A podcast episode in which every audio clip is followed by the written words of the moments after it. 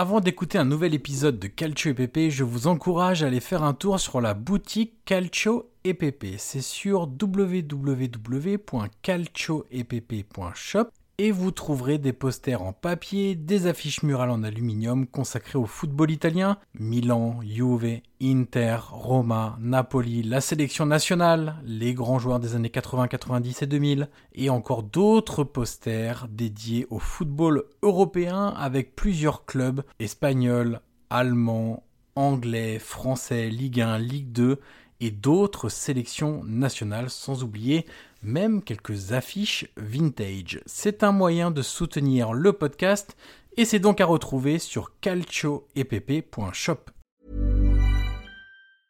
Hiring for your small business? If you're not looking for professionals on LinkedIn, you're looking in the wrong place. That's like looking for your car keys in a fish tank.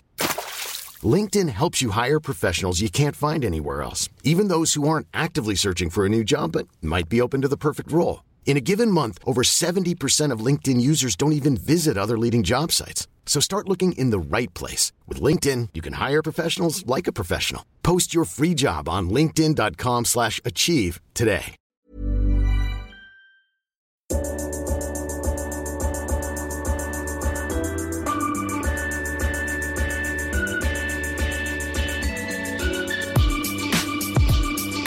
Lo aspetta Materazzi, Totti si porta quasi in zona tiro, Totti si è liberato, pallonetto, Francesco! Totti! Un gol pazzesco! Kakà in ripercussione cerca l'ingresso in area ancora Kakà davanti al portiere Kakà rete rete rete rete Kakà Pallone che arriva, Trezeguet! Totti! Trezeguet! Prova a girarsi Icardi, destro secco, rete! Rete! Proprio lui, il capitano, fa esplodere San Siro! Per tutti noi Matador, ci prova con il destro! La rete! Si gonfia la rete! Si gonfia la rete! Si gonfia la rete! Matador! Mamma mia Matador! Bonjour à toutes et à tous et bienvenue sur l'épisode numéro 10 du podcast Calcio EPP, le podcast 100% foot italien, un podcast hebdomadaire, vous en avez désormais l'habitude. Je suis toujours en compagnie de Guillaume Maillard Passini. Salut Guillaume. Salut Johan et salut à tous. Alors Guillaume, je te propose de revenir sur la huitième journée de Serie A pour commencer ce podcast. Ouais. On va dérouler le sommaire rapidement. On fera ensuite euh, une chose qu'on avait imaginé déjà depuis quelques temps, un premier bilan, parce qu'on en est déjà à la huitième journée. Donc un peu plus d'un quart du championnat quand même qui s'est déjà déroulé. Donc euh, on peut faire un premier petit bilan et, et le bilan on va le faire avec euh, les quatre choses marquantes euh, pour toi et pour moi aussi. Ce qui nous permettra d'aborder pas mal de sujets. Et puis enfin on fera un dernier sujet sur le choix des, des tweetos. On leur a proposé plusieurs sujets euh, hier soir et donc c'est le sujet sur Alan et une possible arrivée avec la Nationale qui a remporté le plus de suffrages. Et on parlera évidemment de la liste parce qu'il y a quand même pas mal de, de choses à dire avant les deux matchs cette semaine de l'équipe italienne. Alors Guillaume, on commence par la huitième journée de Serie A et je te propose évidemment honneur au champion, la Juve qui s'est imposée sur le terrain de l'Udinese 2-0. Qu'est-ce que tu retiens principalement de ce match? Bah, qu'est-ce que tu veux retenir de la Juve chaque week-end? J'ai l'impression qu'on se répète. Euh, Enfin, c'est c'est solide, c'est fort. C'est pas c'est pas exceptionnel, mais euh, enfin chaque week-end ils sont là, ils font leur match, ils prennent les trois points. Ils ont fait aucun faux pas, même pas un nul. Donc à ce rythme-là, je pense qu'ils vont battre tous les records. Je crois que leur record, hein, c'est la Roma hein, qui le détient. C'était 10 victoires consécutives. C'est 10 victoires consécutives. Bon, on est d'accord que ça continue comme ça. Euh, ils sont bien partis pour les battre. Ouais. Mais euh, non, bah Ronaldo qui voilà, qui, qui a aussi marqué, c'était important. Il vit pas une période facile, donc euh, bon, visiblement il est pas perturbé, donc euh, donc voilà, il a fait son match. Euh, Mandzukic, toujours aussi important. On en parlait la dernière fois. Euh, ça reste une pièce maîtresse d'Allegri. Euh, comme on disait, hein, c'est compliqué de l'enlever. Je pense que tu es d'accord. Ouais. C'est c'est un attaquant qui est vraiment dans tout.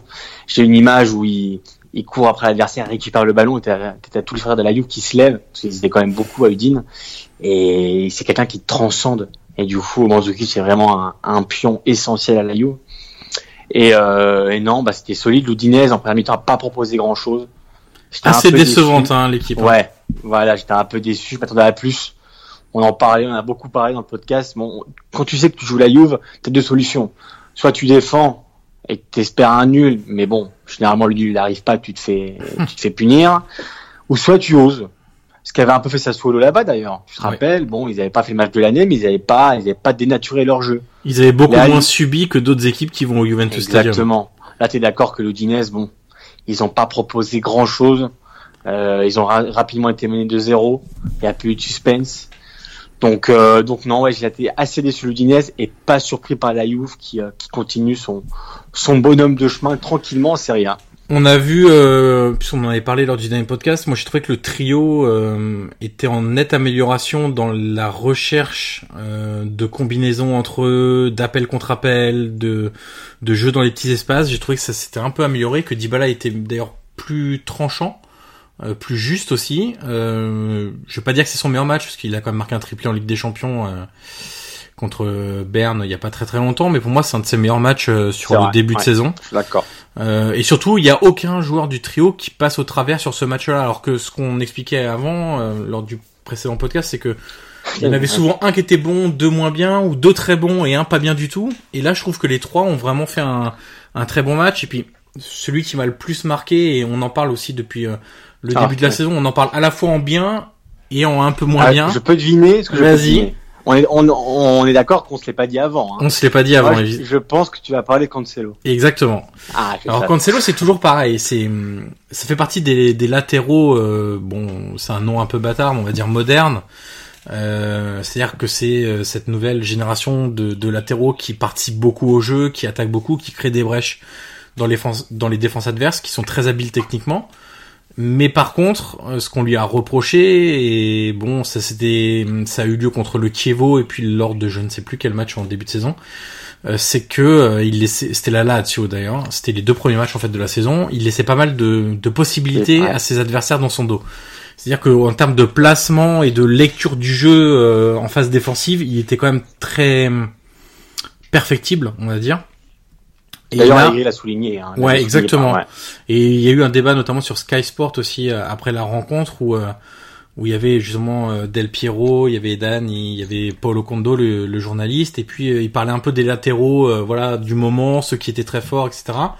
Et tout le monde parlait de ce que devait avoir comme qualité un latéral aujourd'hui. Ils incitaient tous sur le secteur offensif. Mais c'est vrai que quand on écoute par exemple Allegri, lui, il, il incite aussi beaucoup sur la sécurité défensive qu'il doit apporter. Et c'est vrai que jusqu'à présent, il l'avait pas trop. Là, ça s'est bien placé. Euh, il a été très fort, surtout encore dans les phases d'attaque. Incroyable. Euh, Ouais, il a une, dégage une puissance, une vitesse d'exécution qui est assez impressionnante. C'est une vraie plus-value. Hein. C'est une vraie plus-value pour l'attaque. hein. Et justement, sur Sky, euh, il y avait un, un mini débat où ils expliquaient que bon, euh, l'Inter a peut-être fait euh, une erreur en, en, en ne le conservant pas, dans le sens où, certes, c'était beaucoup d'argent. On rappelle que c'était 35 millions d'euros l'option d'achat. Euh, la Juve finalement a payé 40, un peu plus. Euh, mais euh, ce qu'expliquait, euh, c'était Paulo Condo qui disait ça. Il disait peut-être qu'ils auraient dû sacrifier un joueur quelque part dans les recrues pour pouvoir s'attacher les services de Joao Cancelo parce qu'au final, est-ce qu'on même si Versalco c'est un bon joueur, a priori, il est quand même aussi assez régulièrement blessé, ça depuis toujours. Euh, C'est pas le même profil. c'est pas le même profil et il apporte moins euh, que euh, ce que fait euh, le latéral portugais. Donc euh, voilà, il y a, il y, a, y a ce débat-là en disant est-ce que l'Inter a peut-être pas raté le coche euh, parce qu'au final Versalco il arrivait pour combien? Quasiment 20 millions d'euros, je crois Ouais, ouais, ouais. entre 15 et 20 donc tu vois la différence elle est pas si importante que ça entre les deux en termes financiers et sachant que tu pouvais compenser sur un, un autre joueur que tu n'aurais pas fait ou voilà et, et c'est vrai que pour l'instant le, le début de saison de Cancelo il est très bon dans les phases d'attaque et donc mais en même temps c'est ce qu'on la difficulté pour lui c'est que aujourd'hui la Juve a le ballon quasiment tout le temps donc forcément il est très concentré sur les phases d'attaque et peut-être un peu moins il le travaille sans doute moins alors peut-être pas l'entraînement, mais en phase de match, parce que le problème c'est que il se passe assez peu de choses euh, pour les adversaires de la Juve. Et ce que tu disais là, par exemple, l'Udinese, bah, il n'a pas été mis en danger parce qu'ils ont rien tenté non plus. quoi. Bah oui. Et comme Donc- tu dis, ils ont toujours le ballon. Donc euh, lui, son but, c'est surtout de créer des espaces devant pour euh, pour créer des occasions. Mais je pense que j'ai souvent vu, euh, pour le coup, Cancelo est souvent salué, euh, même sur Twitter ou ailleurs. Son début de saison est quand même très très impressionnant. Et je pense honnêtement, on peut clairement dire que c'est un des meilleurs latéraux d'Europe. Oui. Que ça, ça choquera personne. Non. Et moi, c'est surtout son profil que j'aime. Moi, j'aime les latéraux et Dieu sait qu'ils sont en perdition. C'est latéraux qui haut, qui jouent la tête haute, qui n'ont pas peur de. On en parlera tout à l'heure, mais Lazari à la Spal, à échelle moins, évidemment. Et tu vois, c'est un peu le même profil. Genre toujours attaquer, ne pas avoir peur de son vis-à-vis, créer des occasions. Et c'est vrai que maintenant, aujourd'hui, le latéral, il a toujours tendance à faire le minimum, à assurer ses arrières. Alors évidemment, Cancelo est perfectible, comme tu disais, en phase défensive. Mais offensivement, euh, c'est quand même exceptionnel. Il participe quasiment à toutes les occasions. Euh, quand il prend le ballon, tu sais qu'il va se passer quelque chose. Il se fait toujours trouver par ses coéquipiers. Il y a toujours des combinaisons. Des... Et honnêtement, Cancelo, c'est vraiment euh, l'un des transferts. Bon, évidemment, tu as Ronaldo qui est devant. Mais c'est un transfert exceptionnel de la Juve c'est une vraie plus-value en ce début de saison. Ouais. Alors un des transferts qui est en train de euh, de bien marcher entre guillemets, c'est pas très français, euh, c'est euh, Steven Zonzi euh, Ouais. qui a eu des débuts un peu plus, on va pas dire compliqués, mais disons que sa perte de balle euh, à Milan lui a euh, causé pas mal de, de soucis, on va dire, euh, et, et de, de confiance. Mais euh, ses premiers pas avaient été très intéressants. C'était contre Bergame de mémoire. Euh, et puis là, il commence à revenir petit à petit. Alors c'est pas non plus anodin, c'est que la Roma s'installe dans 4-2-3-1. C'est que lui, il a trouvé son poste, c'est qu'il n'est pas relayeur dans un milieu à 3 où même si lui avait concédé dès le jour de son arrivée qu'il pouvait y évoluer, qu'il l'avait fait quelques fois à Séville, on sait tous que c'est pas ce type de joueur-là, euh, parce qu'il a tout simplement pas le le physique non plus pour le faire, pour beaucoup se projeter vers l'avant, etc. Euh, et là, il s'est installé dans un 4-2-3-1, aux côtés, dans un double pivot, pivot pardon, aux côtés de, de De Rossi. Il a marqué à Empoli. Euh, très honnêtement, c'était un match très compliqué pour la Roma. Ouais, moins bien. Euh, moins bien que les autres sorties précédentes. Après, Empoli, c'est pour les gens qui n'ont pas l'habitude de suivre la Serie A ou qui ne regardent pas forcément les matchs d'Empoli, on peut les inviter à, à regarder un petit peu de plus près cette équipe parce qu'à l'instar de Sassuolo, c'est une équipe qui a une vraie identité de jeu. C'est ce que reconnaissait d'ailleurs. euh, Anzoli, ouais. Ouais, et c'est ce que reconnaissait euh, Di Francesco en après-match. Il y a eu, ils ont interrogé en fait Di Francesco sur la performance d'Empoli et il reconnaissait en disant moi ce que j'aime bien avec Empoli c'est que je me mets devant la télé, je regarde leur match, mais je sais que c'est eux, c'est que c'est identifiable au premier Ils coup d'œil. ils ils- Ils jouent bien. ils Exactement, ils jouent très bien pour une équipe, on le rappelle, hein, c'est une équipe qui va lutter contre la relégation euh, toute la saison, c'est une équipe promue. Euh, voilà, euh, on a souvent l'habitude de, enfin, pas, pas Ils souvent, disons, ouais, assez régulièrement quand même, de voir des équipes qui montent et qui bétonnent pas mal. Bah, comme euh, Euh, Udinese euh, contre la Juve. Exactement. Alors eux ils sont pas promus, mais bon. euh, Oui, certes, mais tu vois ce que je veux dire. Enfin, Ouais. On a trop l'habitude, euh, voilà, les équipes se sont inférieures. Bon, ce qui peut être possible sur le papier, mais tu peux aussi oser. Tu peux Exactement. aussi essayer parce que si t'es là pour bétonner tout le match, tu sais qu'à un moment ou à un autre, généralement, ça craque. Au moins, Empoli font leur match même contre Milan, ils avaient joué, euh, c'était pas si mauvais que ça. Et donc pour en revenir à Nzonzi, c'est lui qui marque. Il a fait un très bon match. Euh, ce qui est intéressant de, de de voir avec cette équipe de la Roma, c'est que c'est celle qui marque le grands. plus. Ils sont grands, Ils sont ouais, grands. exactement. donc du coup, c'est celle qui marque le plus de buts sur coup de pied arrêté depuis le début de la saison en, en, en Italie. Euh, quand on pense à Fazio, à euh, Nzonzi, Nzonzi, Dzeko, euh, on parle Manolas, aussi ouais. Manolas, de David Santon qui est loin d'être petit. On a aussi Robin Olsen dans les buts. Il y a quand même beaucoup de joueurs qui dépassent le mètre 90 ou qui s'en approchent. Euh, et c'est vrai que c'était une des requêtes entre guillemets de Di Francesco cette saison. Euh, et c'est ce qu'a aussi apporté euh, Monchi euh, au niveau du, du mercato à, à ce niveau-là. Euh, et ce qu'il faut noter aussi, c'est que Nzonzi, c'est le onzième joueur différent euh, à marquer cette saison pour la Roma en Serie A. Et euh, il y a que le Borussia Dortmund qui fait euh, plus entre guillemets ou qui a plus de joueurs qui ont marqué euh, cette saison euh, en Bundesliga. Donc euh, donc voilà, il y a Dzeko euh, À remarquer, à a- marqué, mais rate encore. Euh, il est pas encore sur ses performances des, de la saison dernière et de la saison d'avant, mais il y a du mieux et ils réussissent à compenser aujourd'hui avec d'autres joueurs. Alors euh, on est encore loin du euh, du football euh, hyper léché et totalement maîtrisé. C'est surtout ça, je pense, qu'il manque, un peu de maîtrise. Et on en parlera avec la Spal tout à l'heure, mais Empoli, c'est un peu le même constat, c'est qu'aujourd'hui, quand tu affrontes la Roma, et même chose pour la Spal qui affrontait l'Inter, quand t'as un penalty qui peut te permettre soit d'égaliser, soit de prendre l'avantage, euh, t'as pas le droit de le, de le rater. Enfin, t'as pas le droit. Bah, tu tu enfin, peux le rater, raté, mais c'est compliqué voilà. de rater une telle occasion face à un gros. Non, mais il a raté, raté surtout. Ouais. C'est Là, les deux ouais, l'ont vraiment bien raté. ah ouais, c'est exceptionnel. Enfin, moi, bon après, voilà, c'est tout. euh, voilà. Pour moi, quand j'entends que les pénalités sur la loterie, j'ai toujours du mal parce que on sait que c'est un concours, voilà, de, c'est mental, c'est comment tu te prépares à ce penalty. Moi, j'ai toujours du mal. Alors, le rater, c'est une chose. Le gardien pas de mon côté. Enfin, ben l'arrêt, bon. J'ai toujours du mal avec le fait de le tirer au-dessus, enfin le tirer à côté. À ce niveau-là, pour moi, tu dois au moins cadrer, quoi. Ouais. Après, bon, alors la pression, certes, mais bon, c'est des joueurs quand même qui sont expérimentés. Bon, à Empoli, comme tu dis, hein, 1-0, ils égalisent, ça change tout le match. Et surtout Et- qu'ils étaient dans une période très forte. Où ils, auraient pas mal de ouais. situations. Et même chose pour l'Aspal, on peut basculer d'ailleurs sur ce match-là. Ouais. Euh, pareil, hein, c'est le penalty, il Ah a oui. un 0 aussi hein, pour l'Inter de mémoire. hein. Euh, encore mieux, encore mieux qu'Empoli contre la Roma, parce que eux, alors pour revenir sur ce match, ils ont quand même fait un très bon match, l'Aspal. L'Inter a été complètement dépassé quasiment tout le match. Mais voilà, encore au caractère. Euh, Icardi qui marque deux buts. Donc, euh, on, on te rappelle, on parlait de lui dans, sur le podcast des buteurs. Oui. Bon bah là, je pense que voilà, il, lui aussi, il s'est débloqué. Il, il accélère juste avant le derby contre Milan dans deux semaines, pardon. Et euh, oui, c'est la Spal qui a fait un super match. Ils auraient mérité clairement le premier match nul minimum. Et ils le tenaient jusqu'à la 82 ou 83e de mémoire.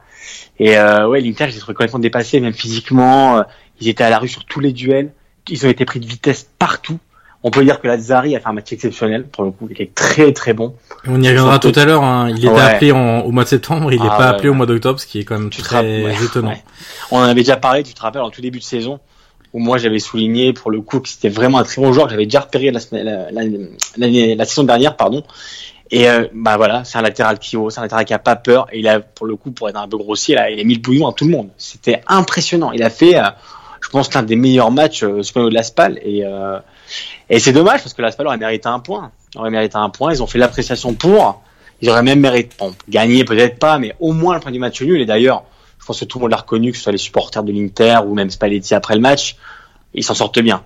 Ils s'en sortent bien. Ils s'en sortent bien, euh, mais c'est comme une habitude aussi. Alors, il n'y a pas de hasard non plus, tu vois. euh, Quand tu penses au match contre Tottenham, quand tu penses euh, au Ouais, match ouais. là contre l'Aspal, au caractère. euh, ouais. ouais, ils marquent souvent des buts dans les dans les dernières minutes, hein, donc. Et surtout, et surtout, ils s'aident pas dans les mauvais moments. Ça, c'est important. Ils ont pris un but là avant. Il y a là, le centre est un peu contré. On Daniel Gibbs sort pas forcément. Mais bon, ils, se- là, ils prennent le but, ils sont pas abattus, ils se remettent au charbon et là, ils ont recommencé à jouer. Et contre Tottenham, ils auraient très bien pu dire, bon, bah, voilà, on a pris un but. On se rappelle qu'ils ont quasiment fait la rupture, tu te rappelles, sur le 1-0. Il y a eu deux, trois occasions pour Tottenham, c'était limite. Mais bon, caractère, mentalité, on le disait aussi, hein, que la mentalité commence à arriver à l'Inter. C'est un groupe, c'est un collectif. On sent que c'est en train de, voilà, la mayonnaise prend, même avec Spalletti, quand a trouvé ses hommes. Ah, le petit, le, le seul bémol peut-être, c'est les, nouvelles, les nouveaux arrivants. Bon, là, Ottawa, on l'a pas beaucoup vu. Keita Baldé a pas été très très bon. Keita donc, Baldé euh, n'est pas bon depuis le début de la, de ouais, la bah, saison. hein. il, a quasiment pas fait un bon match. hein. Il a pas fait un bon match, je Et, crois et pas. pour hein. reprendre cette histoire de, de mental euh, que, que tu évoquais, quand tu prends les derniers matchs de, de l'Inter, donc tu as Tottenham où le match se gagne dans les arrêts de jeu. Tu as le match sur la pelouse de la Samp avec un but à la 94e minute. Euh, Oui, c'est contre- vrai. Et oui, oui, un match euh, où Oui, il y a eu c'est trois vrai. buts euh, annulés. Contre euh, la Fiorentina, il y a un but, le but de la victoire dans le dernier quart d'heure. Contre Cagliari, le but du 2-0, il est à la 89e minute de mémoire. Euh, et ensuite, tu as le, alors contre le PSV, c'était pas le cas, et contre la Spal, donc tu as un but encore dans le dernier quart d'heure par euh, par Icardi. Donc Et contre le PSV, ils sont menés en plus. Hein.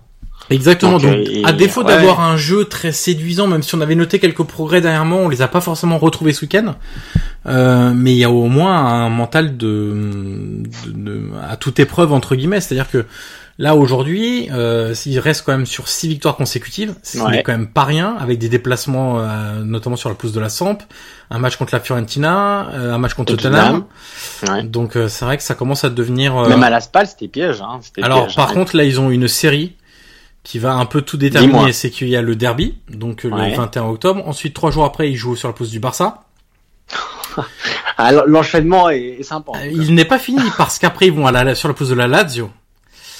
Euh, ensuite, ils reçoivent le Genoa et ensuite ils reçoivent à nouveau le Barça en, en Ligue des Champions. Ah oui, d'accord. Ah d'accord, oui. euh, Bon, bah, Et il faut savoir qu'entre, enfin, ils ont des enchaînements là quand même. Après, il y a un peu de répit entre guillemets, même si le déplacement à Bergame il est jamais simple. Ensuite, ils reçoivent Frosinone, ils se déplacent à Tottenham, sur la pelouse de la Roma, sur la pelouse de la Juve. D'accord. Bon, donc, tu viens de euh, plomber le moral de tous les supporters de l'Inter. Donc voilà, donc sur les, en gros, ça doit faire sur les neuf prochains matchs, il y a quand même du, du très Milan, très lourd. Barça, Lazio. Il y a deux euh, fois le Juve. Barça, le Milan, la Lazio, la Roma, la Juve, euh, Tottenham. Après, après, ils ont 6 points en Ligue des Champions. Alors, est-ce de toute façon, dans le derby, il fera, il fera pas tourner, c'est évident. ah non, Le derby est dimanche soir. Du coup, le Barça, c'est mercredi, je présume. Mercredi Oui. soir. Donc, euh, Après, ils non. ont de la chance, c'est que le match de la Lazio est le lundi soir après. Ah, Donc ils oui, ont un peu plus de temps pour récupérer. Ouais, ils auront le temps. Par contre, entre le derby et le Barça, t'as 3 jours. Avec le déplacement à gérer. Et le, ouais, j'allais te le dire, le, le temps de partir là-bas. D'accord, ok. Bon bah non, mais c'est ça va être un élément à prendre en compte hein, parce que euh, l'Inter aussi recruté pour avoir un banc. Euh, c'est important. Spalletti voulait doubler les postes. Le problème, c'est ce que je te disais. Il faut que les, les remplaçants apportent plus parce que Keita, pour le moment, on l'a pas vu. Lautaro, euh, bon, il a fait, son, il a marqué, il a marqué. Je crois que c'était contre Cagliari, il me semble. Euh, bon, on l'a pas encore vu beaucoup de fois, donc ce sera intéressant. Je pense que c'est temps qu'il s'acclimate aussi à la Serie A. Voilà, on sait que il vient d'Argentine, donc ce sera intéressant de le voir après. Mais euh, c'est aussi important que les, les remplaçants apportent plus. Et là, ils ont quelques blessés, parce que Brozovic est blessé, Dombrosio est blessé.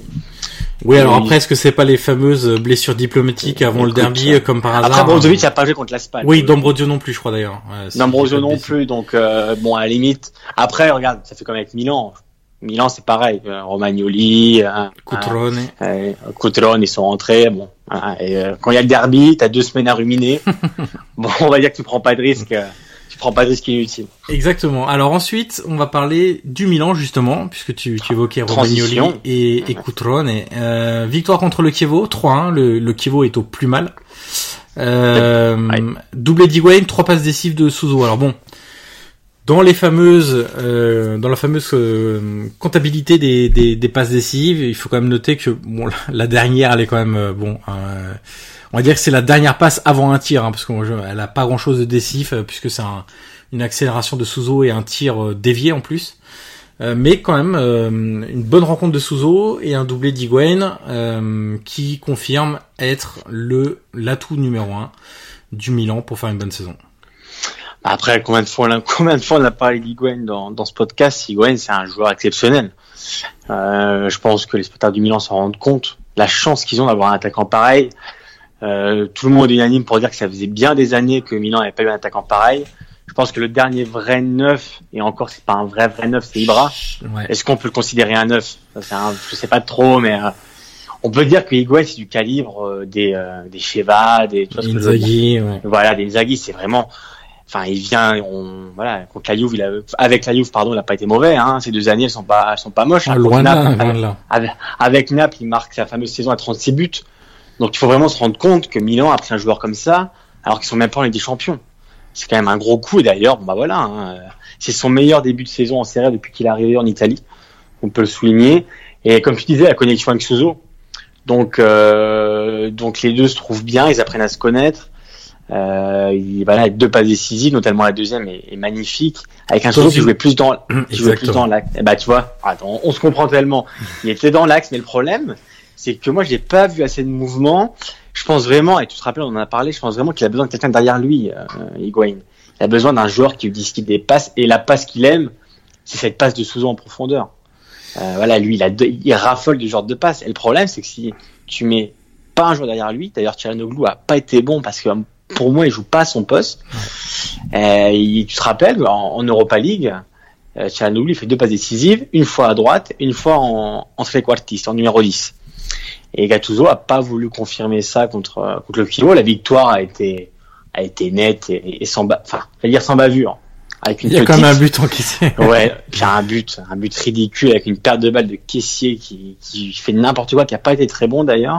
Et là, voilà, si on peut faire, un, si on peut donner un bémol à Milan, c'est le fait qu'ils prennent au minimum un but par match. Et depuis, depuis à peu près, je crois, 12-13 matchs d'affilée. Alors oui, Il y a du Delange. Delange, oui, ouais, voilà. Je savais que tu me rappellerais du Delange, mais soyons sérieux. Voilà, du Delange, euh, bon, ils sont gentils, euh, j'ai rien contre eux, mais voilà, c'est normal que Milan prenne pas un but. euh, face à Dudelange, Dieu merci. Là, bon, chaque match, ils prennent un but sur une erreur. Voilà, tu te rappelles, euh, à Empoli, c'est Romagnoli qui fait l'erreur. Oui. Là, c'est Caissier, c'est des erreurs individuelles. Et ça, Gattuso le sait.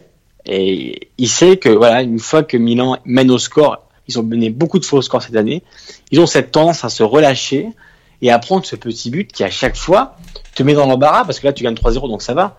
Mais des fois, quand tu gagnes 2-0, et ben voilà, tu te fais reprendre 2-1, puis après, euh, Milan, c'est la panique, ils savent plus comment gérer. Et c'est vraiment ça que doit, doit apprendre à gérer Gattuso et Milan. Surtout dans deux semaines, il y a le derby, et je pense que le derby va, va nous dire beaucoup de choses sur l'évolution du Milan ces derniers matchs, qu'ils ont gagné trois matchs de suite.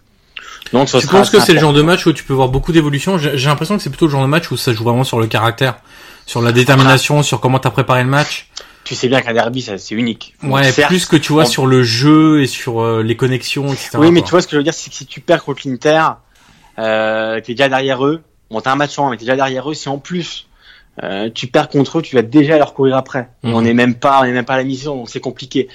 Par contre, bon, tu fais un nul ou tu gagnes. Là, je pense vraiment que ça peut te confirmer.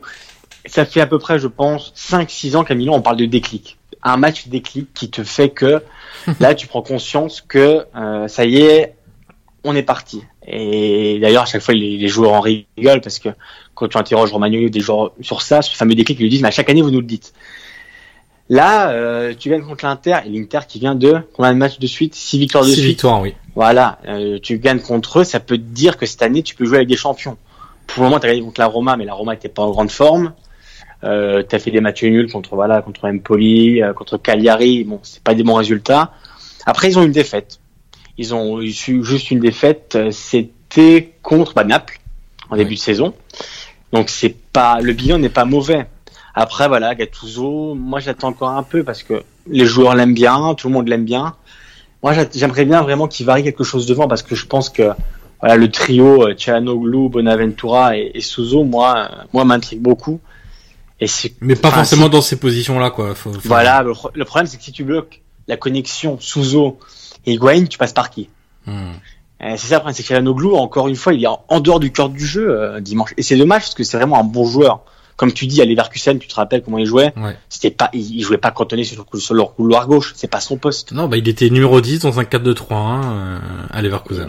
Et voilà, c'est un gâchis. L'exemple parfait, c'est contre Olympiakos. Il fait deux passes décisives, une à droite, une en numéro 10. Et là, bah, dimanche, il a pas été bon parce qu'il était cantonné à son couloir gauche. Donc, euh, donc c'est dommage. Mais euh, on verra bien si, si pendant la trêve, Gattuso va bosser sur quelque chose, peut-être qui, qui pourrait changer contre le dans, dans, le derby, pardon. Alors, un joueur qui a déserté son côté gauche, transition. Euh, cette année, c'est Lorenzo Insigne. Ah, qui maintenant joue dans une position axiale au Napoli. C'est d'ailleurs la grande trouvaille, on peut l'appeler comme ça, de d'Ancelotti depuis le début de la saison. Ouais. Euh, alors tu parleras toi d'Ancelotti plus précisément dans, dans, dans les, les, faits marquants entre guillemets juste après. Mais là sur ce match, victoire contre Sassuolo 2-0, ce qu'il faut noter quand même c'est le l'énorme turnover fait par euh, Carlo Ancelotti, un truc qu'on n'avait pas vu à, Naples depuis très longtemps puisque ah, il pas l'habitude. voilà un des très grands reproches que les supporters et le président, surtout le président, voilà, faisait à Maurizio Sarri, c'est que il avait acheté plein de joueurs pour avoir un banc compétitif et Sarri ne les utilisait jamais et, alignait grosso modo quasiment tout le temps le même 11 et s'appuyait globalement sur 14 joueurs maximum. Euh, là, c'est pas le cas. Ancelotti fait beaucoup tourner euh, depuis le début de la saison. C'était encore le cas. Plus surprenant, deux Zerbi du côté de Sassuolo avaient aussi fait tourner. Ouais. Euh, là, c'est un peu curieux parce qu'ils ont qu'un match par semaine et il s'est privé quand même de Berardi et de Federico Di Francesco. Berardi, on a vu que quand il était entré, ça a quand même changé les choses d'un point de vue offensif. Euh, voilà, donc euh, il n'y a pas énormément de d'enseignements à retenir de, de ce match-là. Le, le, principal enseignement, c'est qu'Ancelotti essaie de concerner, concerner pardon, tout son effectif et que pour le moment, les joueurs, à chaque fois qu'ils sont alignés, répondent présent. Ouais, c'est bah comme tu dis, c'est ce qu'on reprochait un peu à Sarri, ce que le président lui reprochait, c'était pas faire tourner. Et là, je regardais hier sur la Gazeta le nombre de, c'est de minutes par joueur, et c'est quasiment tous doublés. Sur Maximovic, euh, il euh, y, y, a, d'autres joueurs qui, qui il y a eu Rogue, Diawara, euh, qui a voilà, Diawara, Rogue, euh, on a eu aussi, bah, on a même eu Luperto qui a un peu joué. Euh, ouais, là t'as, moi, t'as Verdi qui est arrivé, mais qui joue aussi. Ounas, Ounas, ouais, Ounas aussi. Et, et tu vois, il fait un turnover et ça marche. C'est sans conséquence. Euh, voilà, l'année dernière, enfin, ça arrive, c'est quasiment jamais tourné. Et d'ailleurs, les joueurs sont arrivés complètement cramés euh, en fin de saison. C'était évident. Quand tu fais toujours les mêmes, c'est le problème d'arriver en fin de saison et t'as plus les jambes. Et là, bah, Ancelotti, euh, il, il, sait, il sait, enfin, convaincre tout son groupe, tout le groupe, voilà, se sent concerné. Hein, c'est le mot que je cherchais, concerné par par par, par cette saison. Et euh, d'ailleurs, il est rentré. Maximovic est très bon quand il joue. Oui. On retrouve le Maximovic du Torino, c'est important parce que c'est vrai que c'était un bon joueur au Toro, tu te rappelles. Après, il est arrivé à Naples, il n'avait pas beaucoup joué, et cette année, il est très très bon. Et c'est important pour la défense parce que en début de saison, c'est vrai que c'était aussi compliqué. Koulibaly n'était pas forcément bon. Et là, avec Maximovic, euh, c'est très très solide. Et euh, je crois que de ce que j'ai lu aujourd'hui, Ancelotti a pas mis le même 11 durant tous les premiers matchs de série. Enfin, tous les matchs de série. Il a à chaque fois changé au moins un élément. Euh... Il a à chaque fois changé. C'est dire que tout l'effectif est plutôt, voilà, c'est convenable. Il n'y a pas de mauvais joueurs en soi. Et surtout, il, bah, il, il concerne tout le monde. Et ça, c'est hyper important quand tu as autant de compétitions à jouer, avec des champions, la série Et ça, c'est, ça, tu peux le faire. Euh, je vais émettre un bémol, entre guillemets, c'est que tu peux le faire quand t'as pas de, d'immenses stars dans ton effectif. Par exemple, Ancelotti, c'est un truc qui faisait pas mal au Bayern et ça chagrinait pas mal de joueurs, euh, notamment les, les sénateurs, etc., qui acceptaient pas trop de se retrouver sur le banc parce qu'ils en avaient pas l'habitude. Je crois que c'est contre le PSG qu'il sort Robben ou Exactement, mais tout, tout au long de, la, de, de, cette première partie de saison, il avait fait ça, il avait beaucoup fait tourner, etc. Et bon, bon petit aparté, mais c'est aussi ce que, ce que fait Niko Kovac actuellement au Bayern, et c'est aussi pour ça que ça clash un peu avec certains certains joueurs, c'est que bah, des joueurs comme Lewandowski, comme Robben, comme euh, Thiago Alcantara, comme euh, Rames Rodriguez, etc. Ils veulent jouer tout le temps et c'est difficile. Là, à, Naples, tu peux le faire parce qu'il n'y a pas, on va dire, d'énormes tauliers ou d'énormes égaux. Même si Insigne et Hamzik, par exemple, sont, on va dire, sont les deux tauliers de l'équipe entre guillemets, c'est pas des égaux démesurés euh, qui vont t'empêcher de, de pouvoir faire tes choix tranquillement, etc. Et ça, c'est vrai que là, il peut se le permettre euh, à Naples, et c'est et c'est une bonne chose parce que c'est surtout devant qui fait tourner. Hein. Ouais, mais au milieu aussi, tu vois, un, joueur comme Rogue, je sais pas combien de matchs il a joué avec euh, avec Sarri, tu vois, mais, euh, là, je crois qu'il a déjà l'année dernière devant, c'est tourné quasiment pas, quasiment pas l'année dernière devant. c'est toujours pareil là, Ounas, Verdi, il y a des solutions, c'est important parce que bon, si tu mets toujours Milik, Mertens, bah là forcément tu en as un sur le banc avec ce schéma-là. Donc euh, il se met, il se met même une très bonne, une très bonne réserve sur le banc, un très bon joker. Donc euh, c'est important pour la suite de la saison et surtout ils ont quasiment pas perdu de points en route. Là ils ont perdu euh, 3 contre la Samp, 3 contre la Juve. Avec un calendrier quand même qui était pas simple. En plus parce qu'ils battent Milan, ils battent la Lazio de premiers matchs. Ils ont joué la Juve aussi. Ils ont joué la Juve. Donc, euh, ils ont joué la Fiorentina, ils ont été sur la pousse de la Samp, donc euh, le calendrier était loin d'être simple. Euh, sur la pousse du Torino aussi. Donc attention, hein, c'est là ils ont déjà fait pas mal de, de rencontres difficiles. Et tu vois là après après le prochain match c'est sur la pousse de l'Odinese et ensuite ils vont sur la pousse du PSG, ils reçoivent la Roma. Mais derrière, une fois que la Roma sera passée en championnat, il restera pas beaucoup de de, de, de matchs compliqués. Il leur restera tous les Frosinone, Spal, Bologne, euh, Chievo, Genoa, euh, toutes ces rencontres-là à jouer. donc, ouais, euh, c'est vrai. T'as raison. Empoli, etc. Alors, on va donc passer maintenant à nos quatre choses marquantes chacun. On va essayer de faire assez assez bref sur les choses, même si on sait que c'est pas notre fort forcément. euh, non, on va aller vite. Je te propose de, bah, on était sur la thématique Napoli, donc autant continuer un peu sur euh, on l'a déjà un peu évoqué, mais euh, un de tes points, c'est qu'Ancelotti a déjà posé sa patte au, Napoli. Oui, parce que, alors, je vais l'avouer, je m'en veux terriblement, mais j'ai douté d'Ancelotti. L'espace d'un temps, j'ai douté, je m'en veux parce que j'aurais pas dû, mais j'ai douté parce que je me suis dit, est-ce qu'il est toujours, euh, enfin, je veux pas dire est-ce qu'il est cramé parce que ce serait un manque de respect, je veux pas manquer de respect à un entraîneur pareil. Je me suis demandé est-ce qu'il est pas un peu dépassé, tu vois. Et c'est sur un échec au Bayern. C'est l'échec au Bayern qui t'a fait penser ça justement? En partie, et surtout je me suis dit, euh, ça, ça, faisait quasiment combien de temps qu'il avait entraîné? Parce que Naples, lui, il a été entraîneur du Bayern, du Real, de Chelsea, du Grand Milan. Il a toujours eu des très très bonnes équipes avec des stars immenses. Là, à Naples, on est d'accord qu'il n'a pas non plus. Tu vois ce que je veux dire? Il a pas, il a pas eu les stars qu'il a eu avant. Donc moi, j'ai vraiment un doute. Évidemment que l'échec au Bayern m'a un peu influé, mais je sais pas, j'avais vraiment ce sentiment, et je l'avoue, je pourrais dire oui, bah moi j'ai toujours cru, non, j'avoue que j'ai eu quelques doutes. Je me suis pas dit c'est fini pour le Napoli, mais d'ailleurs, la Gazzetta avait fait pareil. Hein. Ils avaient Oui. marqué d'ailleurs les, les sportifs de Napoli le sortent tout le temps. Euh, Mirko d'ailleurs qu'on salue le, le avait ressorti ce tweet avec ce, ce screen de la Gazzetta qui disait on avait saigné de Napoli, ça va être compliqué. Bon bah et finalement il a eu le don de faire euh, fermer notre bouche. Voilà. Voilà. Et Euh, en, donc en principale euh, évolution du Napoli par rapport à Sarri, c'est donc Insigne qui qui joue euh, dans une position axiale, euh, soit derrière Ouais. l'attaquant, soit aux côtés de l'attaquant. Mais enfin qui qui aurait fait ça franchement? Pas grand monde. Non. Pas grand monde. Et en plus, il rend service à Naples et pour l'Italie. Ça peut aussi, ça peut être aussi une idée pour la nationale. Et ce serait important. Et il signe en, en numéro 9. Enfin, voilà, comme tu dis, il bouge beaucoup. Mais c'est une vraie trouvaille. Et ça ressemble beaucoup à la trouvaille de Sarri avec Mertens, Exactement. qui était un peu forcé. Parce que Milik s'était blessé. Donc, euh, pour le coup, Sarri euh, ne porte pas gloire de ça parce qu'il lui dit tout le temps, euh, bon, bah là, Mertens, j'ai mis parce que Milik était blessé. Pour le coup, il signe et c'est vraiment une trouvaille. Enfin, il l'a mis là, et, mais ça marche du feu, du feu de Dieu. C'est avant, voilà, on se rappelle Insigne, c'était stéréotypé, c'était gauche, j'enroule. Là, il bouge, il est dans le cœur du jeu. Contre Liverpool, c'est encore lui qui marque. Un vrai but de numéro 9. Il est là, voilà, il, il est dans la surface, euh, il tacle. Enfin, c'est c'est- c'est un but de numéro 9. Et ça, pour le coup, c'est Ancelotti. On le doit à Ancelotti contre Liverpool. C'est un chef-d'œuvre qu'il fait Ancelotti contre. Mhm. Certes, c'est un match de groupe, voilà, faut pas s'emballer d'accord, mais le Liverpool n'a pas vu le jour. Ils ont Ouais. pas fait une frappe. Il a complètement annulé le trio Mané, Firmino, Salah, Maximovic à droite. C'était quand même euh, avant le match. Moi, je veux bien savoir qui m'aurait dit qu'il y aurait eu Maximovic à droite. Et ben lui, il l'a mis, ça a marché. Donc Ancelotti, comme tu dis, on a le turnover. Pareil, Sarri n'en faisait jamais. Ancelotti en fait souvent. Il change toujours d'équipe et ça marche. Donc honnêtement, Ancelotti, c'est, il fait un travail exceptionnel à Naples. Ça a mis un peu de temps. Il y a eu, voilà, il y a eu le faux pas contre la Samp, mais on- il faut qu'on salue son travail. Et voilà, je, je lui demande pardon pour avoir douté l'espace de quelques heures et quelques jours de lui, du grand Carlo.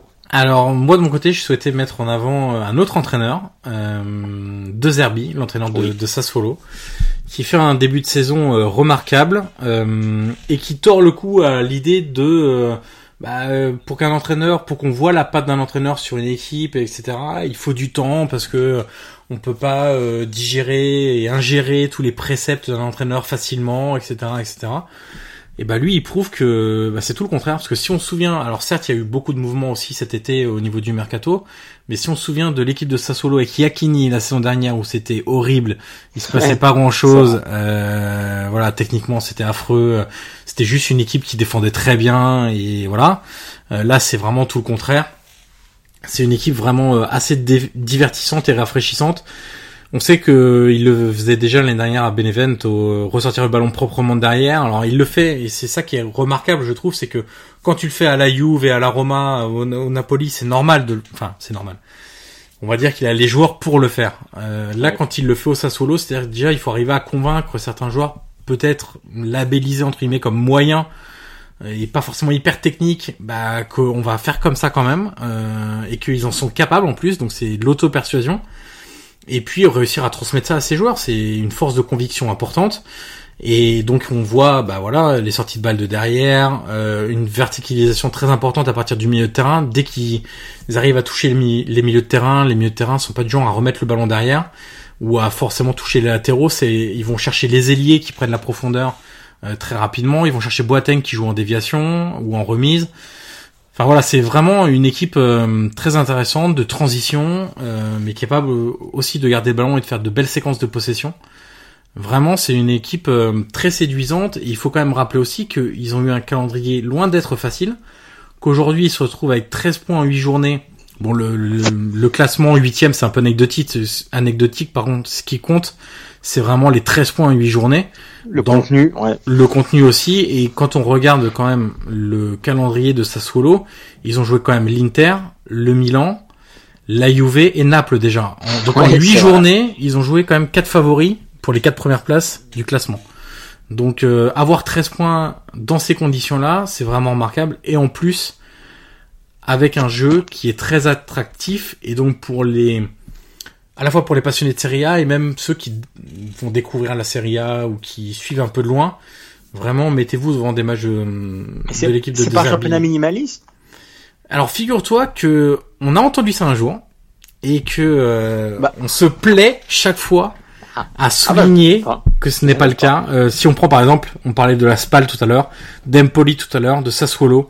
C'est Non, des mais équipes merci, ouais, mais faut le savoir, merci. C'est c'est des équipes qui, qui ne visent pas l'Europe, c'est des équipes qui ne visent pas euh, voilà les premières places.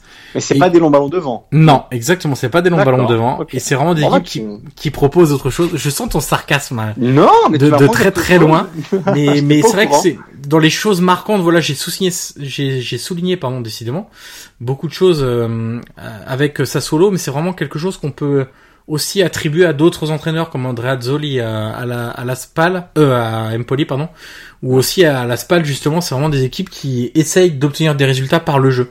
Et ça c'est vraiment appréciable. Est-ce qu'ils y arriveront? Pour l'instant, ça marche pas trop mal pour la Spal et Sassuolo, un peu moins pour Empoli, mais ils sont loin d'être loin d'être décrochés et, et hum, on espère vraiment en ayant un œil neutre etc. On préfère que des équipes de ce genre-là se sauvent plutôt que d'autres qui bétonnent euh, Exactement. tout au long de la Ah, saison. Puis la Serie A va bien, elle se porte bien. Au classement UEFA, au classement, si, au classement UEFA, on n'est pas trop mal. Ouais, il paraît. Ouais. Bah non, bah, je croyais qu'on devait, que la Ligue 1 devait nous passer devant. Enfin, c'est ce Ah, qu'on m'avait dit. Oui, bah oui, bien sûr. Euh, je te propose ensuite de passer à, à notre ami Christophe Piontek, euh, de, puisqu'on prononce comme ça. Oui, oui. On nous avait fait la remarque, d'ailleurs, je crois que c'est une personne de Genoa France, il me semble. Oui, c'est vrai, c'est Euh, Piontek. Piontek, euh, l'attaquant qui vient de nulle part et qui a mis euh, toute la Serie A à ses pieds. Incroyable. Incroyable parce que il, il enchaîne. Enfin, c'est pas bon un effet de mode. C'est trois quatre matchs. Là, il enchaîne. Il, il marque tout le temps. Mm. C'est impressionnant. C'est enfin honnêtement, c'est quelque chose d'exceptionnel. C'est on n'avait jamais vu ça en Serie A. C'est historique. Euh, c'est non, c'est exceptionnel. Enfin, qu'est-ce que tu veux dire d'un joueur Moi, il a un jeu de tête, je trouve, assez impressionnant. Euh, je l'ai encore vu contre Parme, là, lors de la première mi-temps. Il a plusieurs occasions de la tête. Mais même mais même ses frappes. Hein. Oui, Il oui, vraiment- ses frappes, alors, il, a, il est assez complet en fait euh, comme joueur. Euh, il frappe de loin, il est dans la surface bien présent, à la réception des centres. physiquement, c'est une... Ouais. très très solide. Donc c'est euh, vraiment non. un joueur très intéressant et on vous invite à lire un portrait qu'a fait le site Football Ski, qui est Exact, voilà, le ouais. site de référence sur Très bon portrait. On va dire les championnats de- des pays de l'Est, euh, pour appeler ça grossièrement entre guillemets. Mais euh, voilà, qui est un si- euh, moi c'est un site que j'adore, euh, fait par des passionnés, on le sent tout de suite, qui, qui sont capables de Qui faire des portraits de, de joueurs pas très ouais. connus comme ça, ou en même temps de moi, j'ai une rubrique que j'adore euh, sur un peu vintage, leur rubrique rétro euh, qui parle des championnats de des républiques socialistes soviétiques, euh, RSS, euh, voilà, qui parle de euh, qui sont capables de, de, de parler de voilà de, de, de l'ex-Yougoslavie également. Enfin, vraiment, euh, allez allez consulter ce site-là. Donc c'est footballskip.fr de mémoire. Euh, qui nous a sorti un très beau portrait de Piontek euh, qui écrase la Serie A au classement des buteurs. Il y a déjà 9 buts quand même en, 8 jours, en 7 journées puisqu'ils ont un match de moins. Ouais. Euh, Est-ce qu'on l'avait mis dans nos dans nos cinq? Oui. Moi, je crois que je l'avais mis. Oui, hein. on l'a mis tous les deux. On l'a mis tous les deux. hein. Donc On là-dessus, on est plutôt pas mal. Et t'avais raison quand tu disais que tu vois, il allait jouer des plus petites équipes et du coup, il marque tout le temps. Ouais. Mais il avait quand même marqué contre la Lazio aussi. Bon, ça n'avait pas servi à grand chose, mais il avait marqué. Mais là, ils vont affronter la Juve et la Roma, euh, le Napoli. Mais euh, c'est vraiment, on peut dire que c'est aussi l'attraction, tu vois, tous les week-ends, tu, tu regardes quand même d'un œil intrigué, savoir si Piontek va, enfin, Piontek, Piontek, pardon. Parce que après, on va se faire engueuler. Mais c'est, c'est, non, c'est, enfin, C'est un peu le running gag de chaque week-end. C'est ah, il a marqué. Piontek, exactement. Et puis voilà, il- ça commence aussi à prendre. Bon, même niveau mercato, ça c'est des rumeurs un peu bateau dès le début. Mais c'est vrai que euh, bon, s'il continue comme ça, honnêtement, euh, il fera une saison au Genoa. Et puis je pense qu'après, tu auras un gros club qui va miser dessus parce que, euh, si- enfin, à ce rythme-là, bon, je pense qu'il va s'arrêter un jour quand même. Mais s'il, comme tu disais, il est déjà à 9 buts. Il- vraiment, ce qui va être intéressant de voir, c'est s'il est capable de marquer aussi contre les très grosses équipes de Serie A avec des défenseurs qui sont quand même plus agressifs sur l'homme, euh, qui sont un Ah, peu contre la moins Juve, lâches, ouais. on va dire, dans le Contre marquage. t'auras, t'auras un bon, un bon Ah, test. hein. même contre le Napoli avec la charnière Napoli. Koulibaly, Manolas. Fazio ensuite derrière, il y a quand même des des équipes qu'il va rencontrer qui vont nous permettre de, de le juger aussi vrai. un peu sur Oui, des c'est vrai. Que ça va nous aider pour la sur, jauge. sur des, met- des des matchs un peu plus importants. Euh, Piontek donc c'était l'inconnu, moi je vais retenir un, un joueur beaucoup plus connu, euh, Daniele De Rossi, capitaine de de la Roma, euh, capitaine de de l'an 2 de la Roma après après Francesco Totti. Euh, Oui, c'est C'était long. c'est ça qui a quand même 35 ans et qui, si on devait se risquer à, à décerner le titre de meilleur joueur de la Roma depuis le début de la saison, ben, ce serait certainement lui. Ce qui est à la fois très bien et qui montre aussi que tout son travail physique cet été paye. Parce que euh, moi, très honnêtement, quand je l'ai vu euh, arriver au tout début du, du stage de pré-saison, j'ai eu du mal à le reconnaître. Heureusement qu'il avait sa grande barbe. Parce que euh, il était affûté comme je l'ai jamais vu à la Roma. Euh, et d'ailleurs, pour en avoir parlé avec euh, des personnes qui sont au club, euh, ils ne l'ont jamais vu non plus comme ça. il arrivait aminci. Et parce qu'il le sait aussi, c'est que plus t'avances en âge, et c'est un peu comme Totti. Hein, Totti avait tendance jusqu'à 30 ans à avoir un peu 2-3 kilos de plus. Et puis c'était vraiment mis à la diète euh, quand il fallait, quand il avait décidé d'aller beaucoup plus loin dans sa carrière et de faire encore beaucoup de saisons. Bah là, De Rossi, j'ai le sentiment que c'est un peu la même chose, c'est qu'il a vraiment fondu cet été. Non pas qu'il était gros, hein, mais il est un peu plus lourd quand même. Et, et là, euh, ça paye puisqu'il est plus dynamique. C'est quand même un, des reproches qu'on lui faisait ces dernières années, c'est que c'était un peu pépère dans un fauteuil, 2-3 mètres en accélérant, etc. Et là, il est quand même beaucoup plus dynamique. Euh, il a enchaîné les matchs. Alors là, il est, il est blessé puisqu'il a un, doigt de pied euh, cassé. Normalement, il devrait voilà revenir juste après la trêve. Euh, mais c'est le joueur qui a été le plus régulier. Quid de son avenir? On sait qu'il est en fin de contrat cet été. Il était déjà en fin de contrat l'été précédent. Il l'a prolongé d'un an. il se murmure, et c'est ce qu'a publié le Corriere dello Sport ce matin, qu'il y a déjà un accord pour prolonger encore d'une saison, donc pour un contrat jusqu'en 2020 à la fin de cette saison, et que le rendez-vous est prévu pour début 2019 avec euh, Monchi. Lui, on sait que mm, il rêve d'une expérience à l'étranger et principalement aux États-Unis. Il en parle souvent, il, il, apprécie la culture américaine dans son ensemble. Il sait qu'une expérience de vie en dehors de, de Rome, euh, ça ne pourrait que concerner les États-Unis qui quittera pas Rome pour aller n'importe où. Euh, maintenant 35 ans, euh, l'été prochain 36. S'il va, s'il prolonge, ça fera encore un an 37. Ça risque d'être un peu compliqué après pour jouer aux, États-Unis, donc euh, il va être un, vrai choix là. On imagine assez que s'il prolonge encore d'un an, euh, ça pourrait signifier sa fin de carrière en 2020, puisque après derrière à 37 ans en MLS où il y a quand même un peu d'intensité euh, dans les duels et tout, euh, ça peut être euh, un peu compliqué. Donc, donc affaire à suivre, mais il est vraiment revenu à un niveau très intéressant et pour la Roma c'est quand même très important puisqu'il y a quand même pas mal d'incertitudes jusqu'à présent au milieu de terrain. Guillaume, la Juve, la Juve, ah, écrase tout. Bah, il faut quand même le dire. Je pense que c'est après voilà, ça ressemble maintenant à une évidence, mais c'est quand même impressionnant ce qu'ils font. Il faut, voilà, il faut le souligner. Ils ont pas raté un match, ils ont tout gagné. les champions, ils ont tout gagné aussi. Ils ont connu des difficultés, comme Ronaldo expulsé à Valence. Ils auraient pu s'écrouler. Et finalement, ils ont réalisé quasiment le, match le plus maîtrisé de la saison à 10 contre 11 à Valence. Non, ben voilà, euh, Ronaldo, euh, on va pas parler spécifiquement lui. Moi, c'est vraiment la Juve que je voulais parler parce que, enfin, tu regardes leur match et je pense que quand t'es supporter, alors bon, t'en as beaucoup qui réclament plus de jeux, plus de plus Éternel débat avec Allegri. Hein. Voilà, mais alors moi je l'ai vu en conférence de presse samedi, j'ai regardé, il m'a fait rire parce que une des premières réponses qu'il donne, c'est euh, bon bah il, fait un monologue et puis il dit bon bah je sais que à Udine, à, Udine ça va être compliqué, je sais que ça va être un match pas facile, je sais que voilà on, on ça sera dangereux, mais l'important c'est de gagner. moi je veux gagner. Et mais vraiment d'un ton assez drôle. Et c'est là que je me suis dit bon voilà ça c'est Allegri. Allegri, il n'est pas là pour euh, vulgairement enfiler les perles. Lui, il veut gagner. Après, voilà, il y a quand même du mieux. Voilà, on peut dire qu'il y, a quand même du mieux. C'est, dans le contenu, dans même les joueurs se trouvent mieux, comme je disais devant. La mayonnaise commence à prendre entre les trois, et c'est important. Donc, euh, donc non, je tenais à quand même saluer leur début de saison qui est exceptionnel. Il est parfait. En Italie, je vous dis débat pour savoir si c'était la meilleure Juve de tous les temps. Ça, c'est vraiment un débat. Je pense qu'il faudra huit podcasts pour, pour, pour en parler.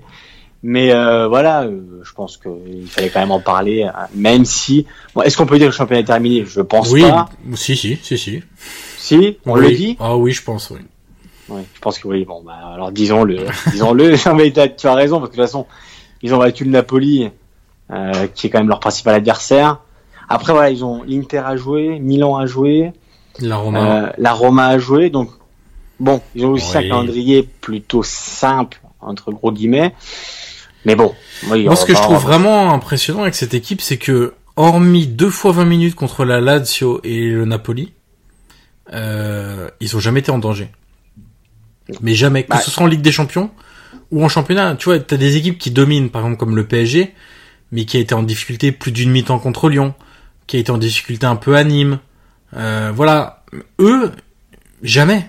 Jamais ça panique, jamais c'est... Ouais, et dis-toi que s'ils en ont, comme l'expulsion Ronaldo à Valence, Ça bah, change ils rien. s'exaltent- ils s'exaltent avec ça. Ouais. Ils sont à 10 contre 11 pendant 80 minutes, enfin un peu moins. Et il s'est fait expulser à la 28e, si je ne m'abuse, ou à la 29e. Et ben ils font quoi? Et ben ils ont fait le match, le match parfait. C'était maîtrisé, Matuidi courait pour deux.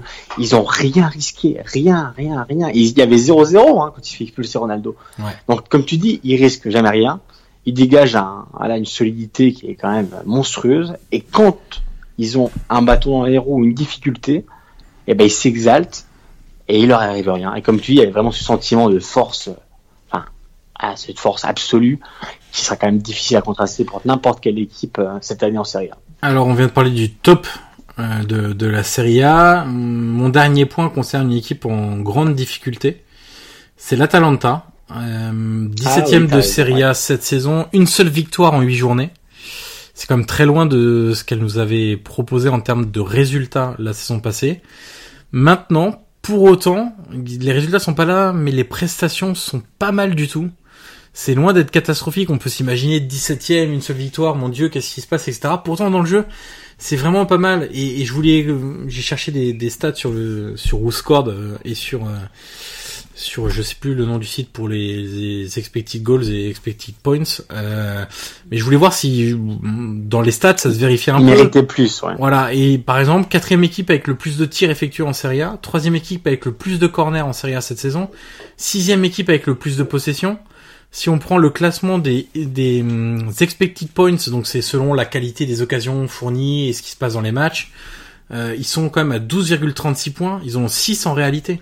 C'est-à-dire qu'ils ont moitié moins de ce qu'ils auraient pu espérer euh, avec le contenu des matchs en fait. Ouais. Euh, ils encaissent plus de buts, plus de buts pardon qu'attendu. Oui, On attention au lapsus. On n'a rien entendu. Euh, ils encaissent plus de buts qu'attendu. Ils en marquent moins qu'attendu. Donc voilà, c'est un problème d'efficacité dans les deux surfaces, en l'occurrence. Parce que en dehors de Gomez, offensivement, qui est déjà, je crois, sans dire de bêtises, à trois buts, euh, je pense pas me tromper. Euh, oui. Zapata, ouais non mais je, pensais à Zapata et c'est vrai qu'il y avait un débat, je me Ah. rappelle sur Sky ce week-end et il disait que finalement la Samp avait eu raison de le vendre parce que tu vois ils ont récupéré des frêles. Ouais.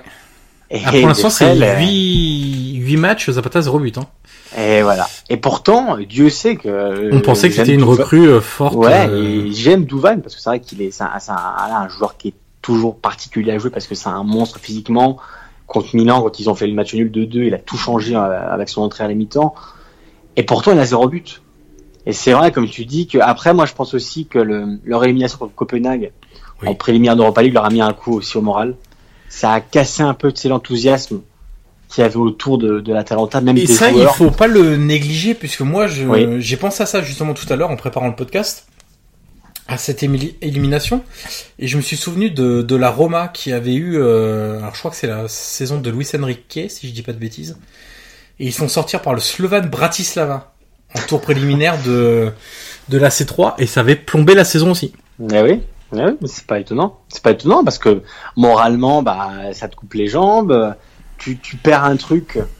Et en plus, alors, ce qui est particulier avec l'Atalanta, c'est que ils ont pensé qu'ils étaient, euh, voilà, qu'ils auraient peut-être un tour en moins, tu sais, avec Milan qui était peut-être exclu aussi. Oui.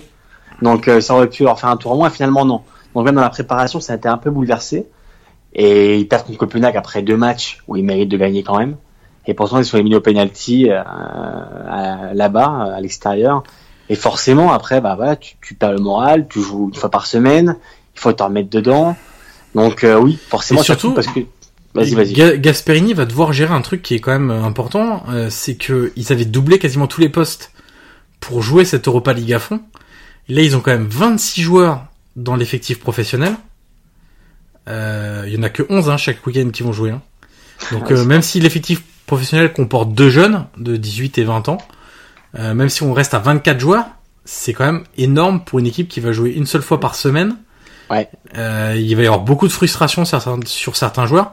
Parce que si tu prends le milieu de terrain entre Pazalic, Ilicic, Rigoni, Derun, Gomez, Freuler, bon, il y en a quand même pas mal qui vont rester sur le banc hein, euh, dans, dans Et, cette liste-là. ont- et surtout aussi, on peut le dire, ils ont perdu Caldara. Oui. Et en défense, quand tu perds Caldara, alors même si à Milan, voilà, il y a quelques problèmes physiques qui l'ont, qui l'ont poussé à, à- malheureusement à, à ne pas jouer, euh, ils ont perdu Caldara et ça se sent, ça se ressent, ça se sent, ça se voit. Euh, la défense, bah, là, elle tremble tout le temps. Et c'est vrai que voilà, euh, c'est- ça vente. D'ailleurs, tu te rappelles, Gasperini n'était pas content du mercato. Oui, Il l'avait dit, exactement. ça Et avait dès le début ouais. de la saison. hein. Voilà, ouais, ça avait créé un peu polémique. Et c'est vrai que bon, bah, Caldara, c'est une vente qui a fait beaucoup, beaucoup de mal à la défense de, de l'Atalanta. Un joueur, tiens, on parlait de, de la défense de l'Atalanta, un joueur que j'aime bien et que je suis euh, de manière assez régulière, c'est le néerlandais Attebourg, Ah qui est latéral droit et je le trouve vraiment assez intéressant et je pense que il y a certains clubs un peu mieux classés qui auraient tout intérêt à se pencher sur euh, sur son cas. Euh, dernier point qu'on voulait évoquer, Guillaume, c'est donc euh, des gros clubs qui se cherchent parce qu'en dehors de, Ouais. de la Juve et du Napoli, bah le Milan, l'Inter, la Roma, la Lazio, il y a des hauts et il y a des bas en fait. Bon, alors bon, euh, forcément, on en parle quand l'Inter enchaîne les matchs, les victoires. euh, Milan aussi, la Roma va mieux, la Lazio a gagné. Non, mais donc disons que c'est un, bilan global de, de tout le de saison. Exactement, exactement. Euh, même le Napoli, ils ont- tâtonné quand même. Ils ont, ils ont mis du temps, mais bon, ils ont eu les bons résultats quand même. C'est sûr que tu prends, voilà, on va pas faire cas par cas, on l'a déjà fait beaucoup de fois, mais c'est vrai que ce soit Spalletti, euh, même Inzaghi à Lazio, euh, Gattuso à Milan, euh, Di Francesco à Rome, qui était quand même sur la sellette, on peut dire ça, après Oui. ses défaites à Bologne. Ils ont tâtonné et pour le système tactique, et pour les joueurs à mettre, bon, moins à Lazio, hein, mais quand même dans, dans- dans la globalité de la chose, euh, même s'ils commencent à trouver un peu leur, à leur équilibre, c'est quand même des clubs qui ont beaucoup tâtonné, qui ont mis du temps à chercher. Même voilà, au niveau mental, il y a des joueurs qui étaient pas, qui se mettent petit à petit dedans. Mais c'est vrai que c'est des clubs qui ont tâtonné et forcément, tu as perdu des points en route. L'Inter qui perd sa solo, Milan qui perd des points contre Cagliari, contre Empoli. La Lazio, ils ont perdu des points aussi. Ils ont perdu contre la Juve. Bon, tu me diras, c'est pas, c'est pas, c'est pas un drame en première journée, mais ils ont perdu des points aussi à la Lazio. La, La Roma, Roma, on a perdu à quand tu, Bologne. perds, quand, euh, quand tu perds à Bologne, quand tu- contre l'Atalanta, ils font 3-3 et ils mènent pourtant au score. Donc, euh, donc forcément, forcément, tu voilà, c'est c'est des points qui vont peser aussi sur le championnat. Et d'ailleurs, ils sont tous tous loin de la, enfin loin de la Juve. Si, si. On va dire qu'ils sont pas, Oui, Si, si, ils sont on, va, vas-y. on va dire qu'ils sont pas tout près. Ah, voilà, on ça. peut dire que les, les, les gros clubs, ils ont mis du temps à se mettre en route et ça mérite d'être souligné parce que c'est vrai que c'était des, des situations qu'on pouvait, enfin, qui, re- qui se ressemblaient en fonction des, des équipes. C'est vrai que c'était- c'était des, des situations un peu pareilles. Euh, C'était, intér- je trouvais ça intéressant de le dire dans les, dans les cas de sujet parce que il y a eu beaucoup de tâtonnements et ça se ressent surtout au classement. Et justement, en fait, tout à l'heure, je disais que mon dernier point c'était l'Atalanta, j'en j'en étais qu'à 3, et mon dernier point c'était un peu ça aussi. Euh, moi, j'avais Oui. appelé ça le laboratoire un peu euh, grandeur nature de de ces clubs-là, parce que euh, je trouve que les il y a des entraîneurs qui ont fait beaucoup de tests un peu surprenants, euh, avec des changements de position de joueurs qu'on n'attendait pas forcément. Alors j'en ai pris un par euh, par gros club. euh, alors j'exclus la Juve, hein, puisque euh, non, j'exclus pas la Juve. C'est le Milan que j'ai exclu, puisque le Milan, euh, on sait Gattuso, c'est son 4-3-3 avec les trois mêmes milieux de terrain, les trois mêmes attaquants et les défenseurs restent. Donc, il n'y a pas vraiment eu de, changement de position. Mais si on prend la Roma par exemple, il y a quand même eu Pellegrini en numéro 10, euh, qui était tout sauf attendu. À la Juve, il y a quand même eu Bernardeschi relayeur. À Naples, Zielinski qui a joué milieu gauche, Fabian Ruiz qui a joué aussi milieu gauche. À l'Inter, on a quand même eu droit à Skriniar arrière droit. Au moment où Spalletti se cherchait entre défense à 3, défense à 4, euh, défense à 4 mais avec 3 centraux, c'était un peu curieux. Donc voilà, on a quand même eu des, des, des tests un peu surprenants, des entraîneurs qui se cherchaient, aussi tactiquement. Grosso modo, hormis l'Inter qui a oscillé, je viens de le dire, entre le 4-2-3-1 et le 3-4-3, la Roma, le Napoli et la Juve ont tous utilisé au moins trois schémas tactiques totalement différents. Euh, donc en huit journées, c'est quand même beaucoup. Ouais. Euh, donc le seul truc que j'arrive pas encore à, à percevoir, c'est le pourquoi de tous ces tests. Euh, parce que au départ, quand euh, alors certes il y a eu des nouveaux joueurs qui sont arrivés, mais rien qui fondamentalement est censé perturber un équilibre qui avait bien marché la saison passée. Je prends l'exemple de la Roma et du Napoli. Les deux étant 4-3-3, ça marchait très bien comme ça la saison passée. Il n'y avait pas forcément de, de besoin de, de tout chambouler. La Juve, c'est un peu différent parce que Ronaldo change vraiment l'équilibre de l'équipe. Mais, mais pour autant, ils ont beaucoup cherché à, à innover et à se donner d'autres possibilités. La seule euh, explication que, que j'ai, mais je suis pas persuadé que ce soit la bonne, c'est que pour la Ligue des Champions, et face à d'autres styles de jeu et d'autres cultures de jeu, il faut être suffisamment armé pour maîtriser différentes solutions selon les problèmes que nous pose l'adversaire. C'est vraiment la seule solution pour la Roma et le Napoli que j'ai un peu trouvé, euh, sans être totalement convaincu de, de, cette explication. Mais voilà, ce qu'on constate euh, tous les deux, c'est que il y a eu beaucoup de tests dans les joueurs, dans les schémas, et c'est peut-être pas fini, même si, par exemple, si on prend l'Inter, le 4-2-3-1 est vraiment bien intégré maintenant. Ouais, le Napoli, on est quand même bien passé sur un 4-4-2, et la Roma, on est quand même assez sécure sur le 4-2-3-1, donc a priori. Ouais. D'ailleurs, le 4-2-3-1 à la mode. Hein. J'ai l'impression que c'est vraiment le schéma en ce moment. C'est revenu à la mode après ouais. la, la, période 4-3-3, 4-3-3 post Guardiola euh, et tous ces entraîneurs, euh, Sarri, euh, qui ont vraiment beaucoup misé sur euh, sur ce sur ce schéma-là. Troisième sujet, Guillaume, on approche de l'heure de, de, débat déjà. Euh, le choix des tweetos. Et c'était donc Alan avec la nationale. Ça fera une parfaite transition avec la nationale en plus. Exactement. Parfait. Alors, les prochains matchs de l'équipe d'Italie, c'est mercredi soir, Italie-Ukraine 20h45 à Gênes. Pologne-Italie, donc ça c'est dans le, donc euh, Italie-Ukraine c'est un match amical et dans le cadre de la Ligue des Nations, cette formidable compétition. Euh, Pologne-Italie dimanche soir 14 octobre à 20h45. On commence sur Alan et puis on dérivera tranquillement sur euh, la liste de, de, Mancini et de ses choix. Euh, ouais. Alors pourquoi on parle d'Alan? C'est parce qu'il y a eu euh, dans la presse italienne ces derniers jours et ces dernières heures euh, des informations qui ont circulé sur un intérêt euh, de l'équipe d'Italie, donc de Roberto Mancini forcément, pour convaincre Alan, qui a le double passeport italien-brésilien, euh, de rejoindre les rangs de la sélection italienne, puisque il est snobé par Tite, l'entraîneur, enfin le sélectionneur brésilien. Alors, Roberto Mancini a un peu dégonflé ça en conférence de presse, après on n'est pas obligé de le croire non plus, euh, en disant qu'il n'y avait pas eu de contact et que c'était pas dans leur euh, dans leur, leur plan, plan, immédiat, ouais. on va dire. Euh, maintenant, euh, moi, je serais Roberto Mancini. Honnêtement, je ferais tout mon possible pour le convaincre, euh, parce qu'on imagine un milieu de terrain Verratti, Jorginho, Alan, qui serait quand même intéressant, euh, parce qu'Alan a un profil, je vais pas dire unique, parce que j'ai réfléchi ça un peu à ça tout à l'heure. J'essaie de trouver des, des joueurs qui rentraient un peu dans, dans ce schéma-là. Le seul que j'ai trouvé, mais Alan se projette moins offensivement, mais dans l'esprit de du duel, du dynamisme, de la densité physique, c'était le Vidal de la Juve. Oui, c'est Vidal vrai, se oui. projetait quand même beaucoup plus offensivement qu'Alan ne le fait. Euh, mais c'est un peu dans cette idée-là, dans, dans tout ce que je viens d'expliquer. et c'est surtout ce qui manque aujourd'hui, vraiment et réellement à ce milieu de, de la nationale.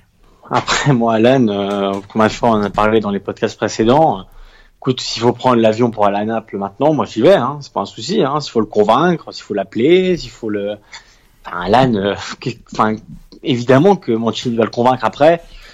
Voilà, Mancini il disait qu'il n'y avait pas assez de jeunes Italiens qui jouaient. Euh, voilà, bon, ça, ça contradira un peu avec son discours, mais voilà, s'il a, a la possibilité de jouer avec l'Italie, lui en a envie, et si Mancini en a envie, et, enfin, j'aurais beaucoup de doutes qu'ils disent non, parce que c'est quand même l'un des meilleurs milieux de, de la Serie A, si ce n'est si plus. ce n'est le meilleur euh, depuis le début de la saison. Exactement, parce qu'il est exceptionnel. Il a dû faire, aller, il a dû passer à côté d'un match peut-être où il n'a pas été bon, mais sinon il est tellement régulier et dans tous les duels, il, il gagne tout. Et bien évidemment que ce serait un joueur qui serait bienvenu en, en national et surtout qu'elle est en reconstruction. Après, on sait qu'en Italie, voilà, il y a quand même, on sait qu'on a du mal généralement avec, euh, on les appelle les, les Oriundi. Bon. T'imagines que, que ça pourrait faire un milieu avec deux Oriundi, hein, avec Jorginho et Alain, non Eh oui, c'est vrai que c'est toujours un peu un débat en Italie. euh. Ça l'est peut-être un peu moins, je trouve, ces dernières années. euh, disons que juste après euh, ouais. Camoranesi, qui était un des premiers, Exactement, si c'est ouais. le premier, je sais plus pense, trop. ouais. Euh, lui, ça avait été intégré un peu difficilement au départ. Après, il y a eu euh, pas mal de débats sur d'autres joueurs, mais après, j'ai l'impression qu'on en a appelé beaucoup. Tu vois, il y a Ah, parce eu, de mémoire, il y a eu des, des joueurs comme Ledesma, qui honnêtement avait rien à faire là. Hein, Oui, c'est pas- de mon humble avis, mais il y a eu Eder aussi. Euh, J'ai l'impression que tu vois, on c'est un peu plus passé dans les mœurs. Alors certes, t'auras toujours le côté un peu traditionnel et conservateur et voire nationaliste de certains qui t'expliquent que euh, voilà, c'est des joueurs brésiliens qui ont certes le double passeport et c'est pas comme des Italiens, etc. Mais il y en a eu tellement ces dernières années que j'ai l'impression que c'est un peu moins polémique en tout cas qu'avant.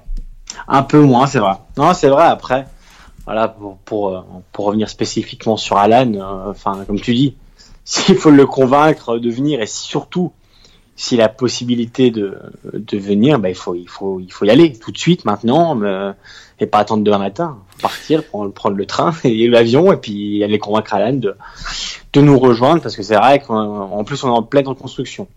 Donc c'est important pour la nationale d'avoir un, un pilier comme Alan au milieu de terrain, comme tu dis, avec Verratti, Jorginho, ce serait très très intéressant euh, à, à regarder et à voir. On parlait des duels, euh, une des spécialités d'Alan, sa densité Ouais. physique dans les duels et le fait qu'il va très vite dans les pieds des, des adversaires. Je me souviens d'une stat là que j'avais vu passer il y a quelques années, puisque c'était à l'époque où Alan jouait à l'Udinese. C'était sa dernière saison à l'Udinese et c'était quand même le joueur qui avait gagné le plus de duels dans tout le championnat, dans toute la série. c'est pas, ouais, c'est pas étonnant. ouais. Donc pourtant c'était dans un club comme l'Udinese, hein, donc qui, qui est pas forcément euh, un très très gros club. Euh, alors on dérive légèrement sur la liste, les convoqués de Roberto Mancini.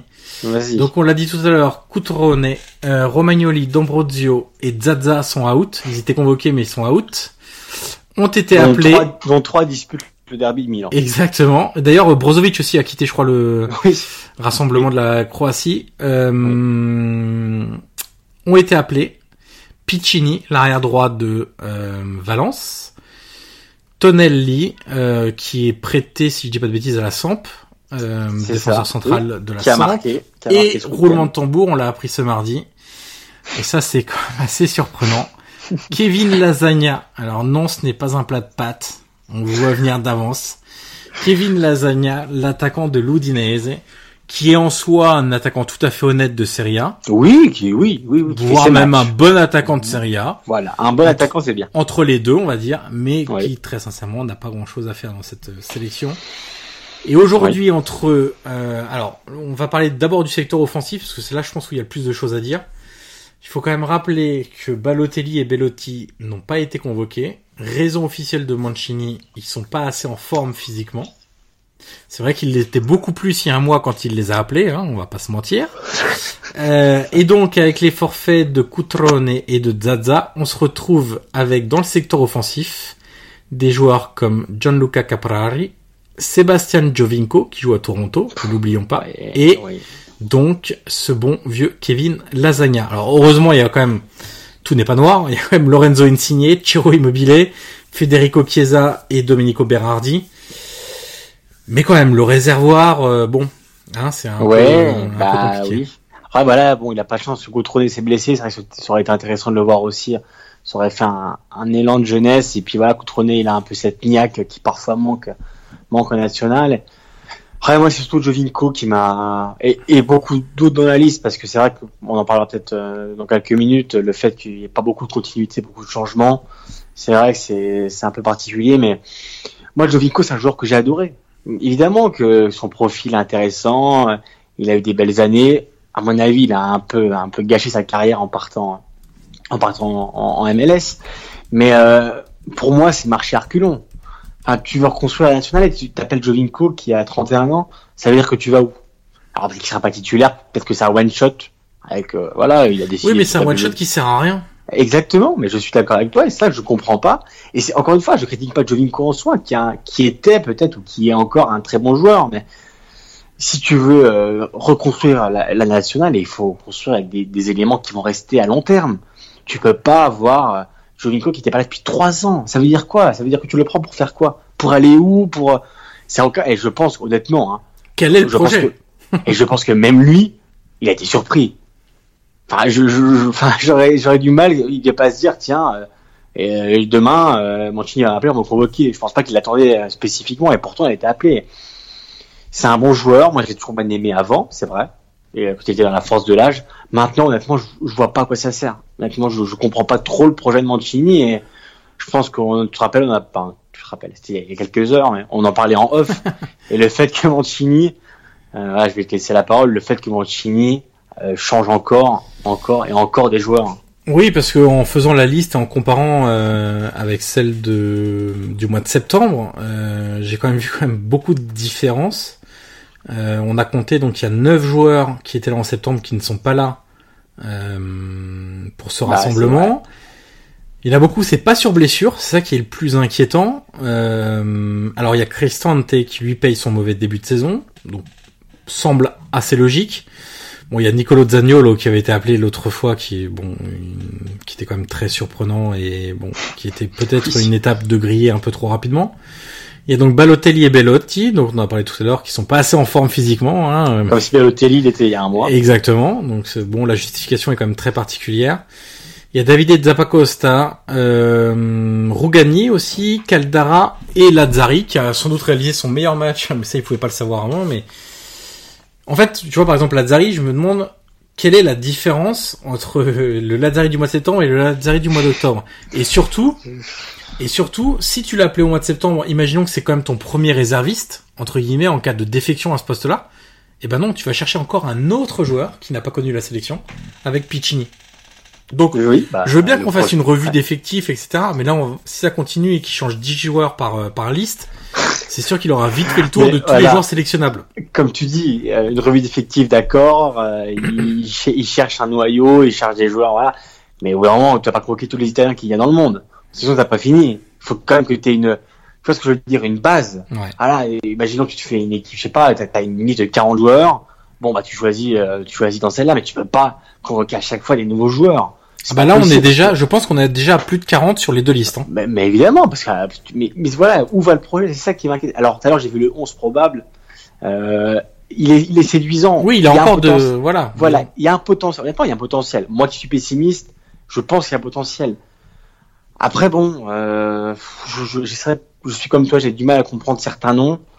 Euh, je comprends pas le projet, je comprends pas où on va. Maintenant, j'ai envie de voir aussi ce qu'on va voir sur le terrain. J'ai envie de voir le jeu. C'est un minimum de continuité. J'ai envie de voir le schéma qu'il va mettre. Parce que bon, le 4-2-4, euh, le 4-3-3, au bout d'un moment, j'ai envie de voir aussi un, un minimum de continuité dans le jeu. Quelle trame si on veut jouer au football, si je sais pas, si on veut pas jouer, si non, je veux voir quand même quelque chose de logique. De, je veux voir de la continuité, de la continuité pardon entre les deux matchs. Je veux commencer quand même à voir le bout du, du tunnel qui est très long. Parce que chez moi, pour le moment, c'est tout noir, je vois rien. Et j'aimerais bien petit à petit, voilà, avoir un minimum de logique, de sens. Et j'espère que Mancini, euh, voilà, on va voir demain ce qui se passe contre l'Ukraine. Donc demain, c'est mercredi parce qu'on enregistre mardi soir. Mais voilà, je suis impatient aussi de voir, surtout, c'est le plus important quand même, ce qui va passer sur le terrain. Et j'espère que Mancini, voilà, va donner un, un minimum de logique à, à son jeu et à son équipe. Il y a des choses qui vont être intéressantes aussi, c'est est-ce que euh, ce qui se passe en Serie A va influencer les choix de Mancini et notamment en termes de positionnement? Insigné. Il y a, il y a deux joueurs pour ça. Il y a notamment Lorenzo Insigne, lui c'est depuis le début de la saison, et c'est aussi Lorenzo Pellegrini. Parce qu'on sait que Pellegrini, euh, bon, s'il y a Jorginho et Verratti, ça dépend du schéma, mais il est derrière. Sauf que s'il y a un milieu à trois, aux côtés de Jorginho et Verratti, il faut quelqu'un. Euh, et entre Bonaventura, Gagliardini et Pellegrini, bon, euh, c'est un peu kiff kiff. euh, les profils sont pas tout à fait identiques, mais euh, mais il y a, je vois personne avec une vraie longueur d'avance euh, à ce niveau-là. Sauf que Pellegrini, sur les 15 derniers jours, euh, c'est sans doute le meilleur joueur de la Roma, et il joue à un poste de numéro 10. Euh, il joue plus du tout dans un milieu à 3. Et on sait que ses, ses premières prestations cette saison dans ce milieu à 3 ont été catastrophiques, notamment avec la sélection aussi. Euh, est-ce qu'il va être influencé? Est-ce qu'il va mettre Insigne, le continuer à le mettre sur l'aile gauche? Est-ce qu'il va l'aligner dans un 4-4-2 avec euh, Ciro Immobilier en pointe, par exemple? Euh, Je sais pas. Euh, la, la composition probable que t'as vue, elle venait de Sky? Euh, je crois que c'est de Sky. et ça auditeurs- Honnêtement, je l'ai plus en tête. ah, tu Je l'ai, en- je l'ai vraiment entreperçu. Mais bon, pour le coup, elle me paraît séduisante. Alors là, voilà, je je donne l'eau à la bouche et euh, j'ai pas le papier sous, sous mes yeux. Mais c'est vrai qu'elle était pas mal, jusqu'à avec Chiesa qui était normalement annoncé titulaire. Mais c'est vrai que comme tu dis, moi je suis intéressé et je trouve ça, voilà, je, je suis intrigué aussi par savoir, parce que c'est vraiment intéressant de savoir s'il va mettre une signée en position de, de, de numéro 9 comme il est à Naples. Et euh, tout à l'heure, je t'en parlais, c'est alors Ancelotti a peut-être fait une trouvaille pour Naples et aussi pour la nationale, parce que en soi, Insigne, si on regarde un peu son bilan avec l'Italie, il a jamais été très bon. Il n'y a pas un match où il a survolé ou euh, donc euh, ce sera aussi intéressant de le voir dans un, dans un autre positionnement. Et euh, faut profiter des matchs amicaux pour ça, parce qu'en Ligue des Nations, on est quand même pas très bien parti. Donc C'est le moins qu'on euh, puisse dire.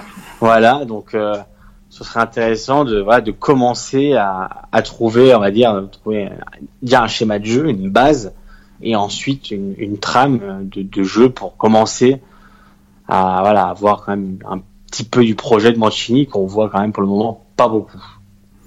Alors, qu'est-ce que nous dit la formation? Je suis en train de regarder. Attends, tu es en train de la chercher? Ouais, je Ah, l'ai. Là, j'ai sur le site de Fox Sport Italie. Bah c'est ça, ça doit être ça. J'ai un Ça doit être ça. 4-3-3 du coup, pas 4-4-2. J'ai un 4-3-3 avec Donnarumma, Ouais. euh, Florenzi, Bonucci, Chiellini, Criscito. ouais. C'est ça que t'as vu euh, Ouais, ouais, ouais, ouais. arrière gauche, quand même très étonnant puisque il joue beaucoup dans une défense à 3 je crois, si j'ai pas de bêtises, au Genoa. Ouais. euh, Milieu de terrain. Milieu de terrain, Verratti en 6 avec Pellegrini à droite. Non, pas Ouais. Jorginho, c'est ça qui est. Pas Jorginho Ah Non. ouais. Et Nicolo Barella. On- Je ferai un petit focus Ah, sur lui oui. euh, la semaine Oui. prochaine. Oui. Parce que Oui. j'ai regardé un peu euh, tout à l'heure et hum, c'est un joueur qui est très intéressant. Et comme la, Exactement. ouais. la semaine prochaine, on fera un petit... euh, pas un bilan, mais on parlera des joueurs à suivre cette saison en Serie A. Des joueurs un peu moins connus euh, que les traditionnels Cristiano Ronaldo, Edin Dzeko, Icardi, etc. Bah, on le mettra dedans. Euh, et ensuite, on aura une attaque Chiesa, Immobile, Insigne. Insigne dans son poste d'avant du coup. Voilà. Donc euh, pas Bon, du tout bah. influencé par euh, Non. Bah écoute, euh, on verra bien. Envie de te dire on verra bien parce que sur le papier ça peut être intéressant, mais euh, moi j'attends surtout de voir sur le terrain, voir le jeu. J'ai envie de dire pour moi on est d'accord qu'on n'a rien vu quasiment. On Ah bah pas- contre le Portugal, on n'a rien vu, ça c'est sûr. Enfin, on a vu beaucoup d'erreurs euh, Ouais. euh, défensives. Alors, je suis en train de regarder aussi euh, également euh, Roberto Mancini, sa dernière conf, il explique que ce sera un tridente devant. Ah bon bah ça sera un gars de Donc, ce sera un 4-3-3. Voilà. Donc, Bon bah voilà, on a 4-3-3. déjà le schéma de jeu. Maintenant On plus que le jeu. jeu. Il manque plus que certains joueurs. euh, Eh bah rendez-vous demain. hein, Rendez-vous demain pour voir ça, mais euh, c'est vrai qu'on a quand même beaucoup d'interrogations. hein. Là, on est un peu dans le flou, on est un peu comme Oui. Mancini. Euh, et puis quand même, moi, ce que je, je, je souligne quand même, c'est le. Tu sais que quand j'ai découvert, c'était quand C'était vendredi, non euh, La liste, jeudi ou vendredi, je sais plus trop. Euh, qu'il ouais, a donné sa liste. Euh, le premier nom que j'ai cherché, c'est Politano, et je ne l'ai pas trouvé. Oui, eh bah, tu fais bien le souligner parce que euh, ça a notamment été dit sur Twitter et c'est vrai que Politano qui, est l'un des meilleurs joueurs de l'Inter depuis le début de la saison, tu l'as dit beaucoup et tu as eu raison de le dire comme d'habitude parce que c'est vrai que c'est l'un des meilleurs éléments de, Spalletti. Euh, il est bon même quand il sort du banc en plein match. Euh, Il a été intéressant contre la Spal quand il est rentré et c'est vraiment un très bon joueur Politano honnêtement. Moi, je pensais pas qu'il aurait ce niveau-là dès le début, dès le à l'Inter, parce qu'il vient de Sassuolo quand même, donc il y a quand même une marche, une grande marche. En Ligue des Champions, il a été bon aussi, donc euh, même contre Tottenham, si tu te rappelles bien. Donc, euh, il, il fait ses matchs et euh, c'est vrai que c'est donc qu'il l'appelle pas parce que il aurait grandement mérité.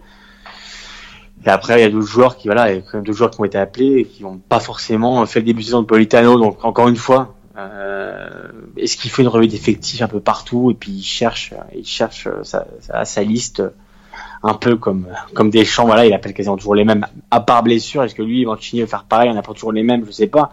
Pour le moment, en tout cas, il fait tout le contraire. Mais c'est vrai que Politano aurait vraiment, vraiment mérité d'être convoqué en national et il l'a pas fait. C'est vrai que c'est étonnant.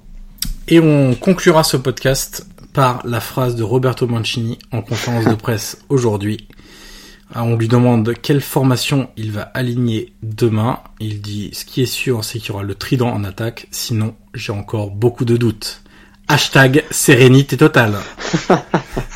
Eh ben, les amis, le chemin va être long. Le chemin va être très long. chemin va être très très long et avec beaucoup beaucoup beaucoup de joueurs différents a priori. Ouais. Euh, Guillaume, on conclut là-dessus euh, sur cette belle Ouais. note d'optimisme envers la nationale et ce dixième podcast euh, Calcio et PP. Comme d'habitude, n'hésitez pas à faire vos commentaires, vos retours, les feedbacks. On peut le dire dans toutes les langues que vous voulez. euh, sur euh, ce podcast. Euh, vous pouvez nous retrouver évidemment sur Twitter, sur Facebook. On, on, vous réserve quelques petites surprises là pour les jours et semaines qui viennent pour d'autres moyens de nous suivre.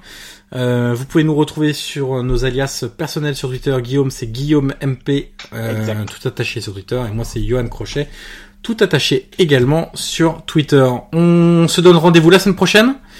On débriefera donc les deux matchs de l'équipe d'Italie.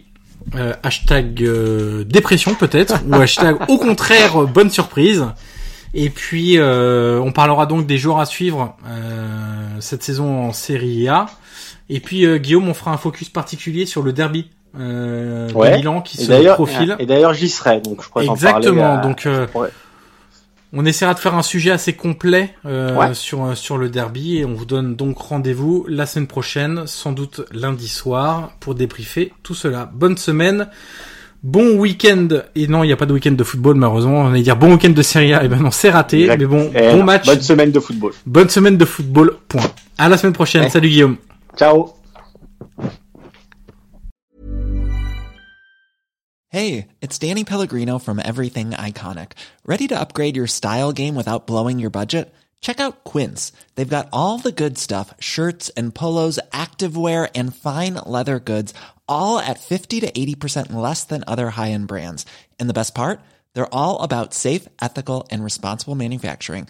Get that luxury vibe without the luxury price tag. Hit up quince.com slash upgrade for free shipping and 365 day returns on your next order. That's quince.com slash upgrade.